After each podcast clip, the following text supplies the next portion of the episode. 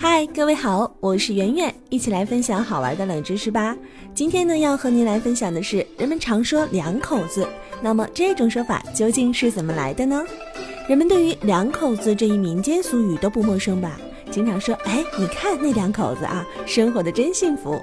它常用来形容夫妻俩。那么这种说法到底是怎么产生的？为什么要用两口子来指代夫妻二人呢？两口子的历史渊源最早可以追溯到清朝乾隆年间，他和一名叫做张继贤的山东才子有关。因为机缘巧合，他邂逅了当地恶少石万仓的妻子曾素贞，两个人一见钟情。随着交往的加深，更发现彼此是情投意合。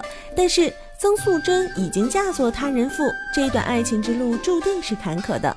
石万仓生性顽劣，又是个酒鬼，后来正因酗酒过度而身亡。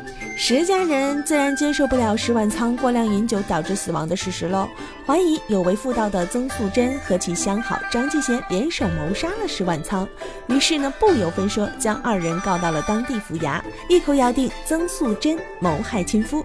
县官听罢义愤填膺，根本不让两人申辩，直接将他们打入死牢，并将他们押送到了京城。有一天，乾隆皇帝在翻看案例的时候，被张继贤一纸供状打动，觉得此人文采斐然，是不可多得的人才，于是萌生了救他一命的想法。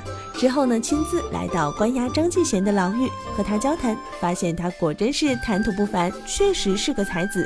一次，乾隆皇帝在江南微服私访，途经微山湖时，想出了一个办法，特批免除张继贤和曾素贞死罪，将二人分别发送到微山湖的卧虎口和黑风口，两口之间相隔不远，两人可以往来自如。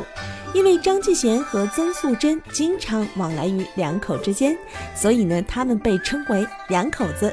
再后来，两口子就演变成为夫妻的代名词喽。听了以上的分享，今天晚上你就可以给你家的那口子来说说，为什么现在人们经常管夫妻俩叫做两口子喽。好了，本期节目就到这里，感谢您的关注和收听。如果想第一时间了解节目的更新内容，请点击收藏按钮或者是订阅按钮，随时想听就听。如果您想和我互动，可以在新浪微博当中搜索“电台圆圆”，或者是在微信公众账号当中搜索“圆圆微生活”，更多精彩内容都在这里哟。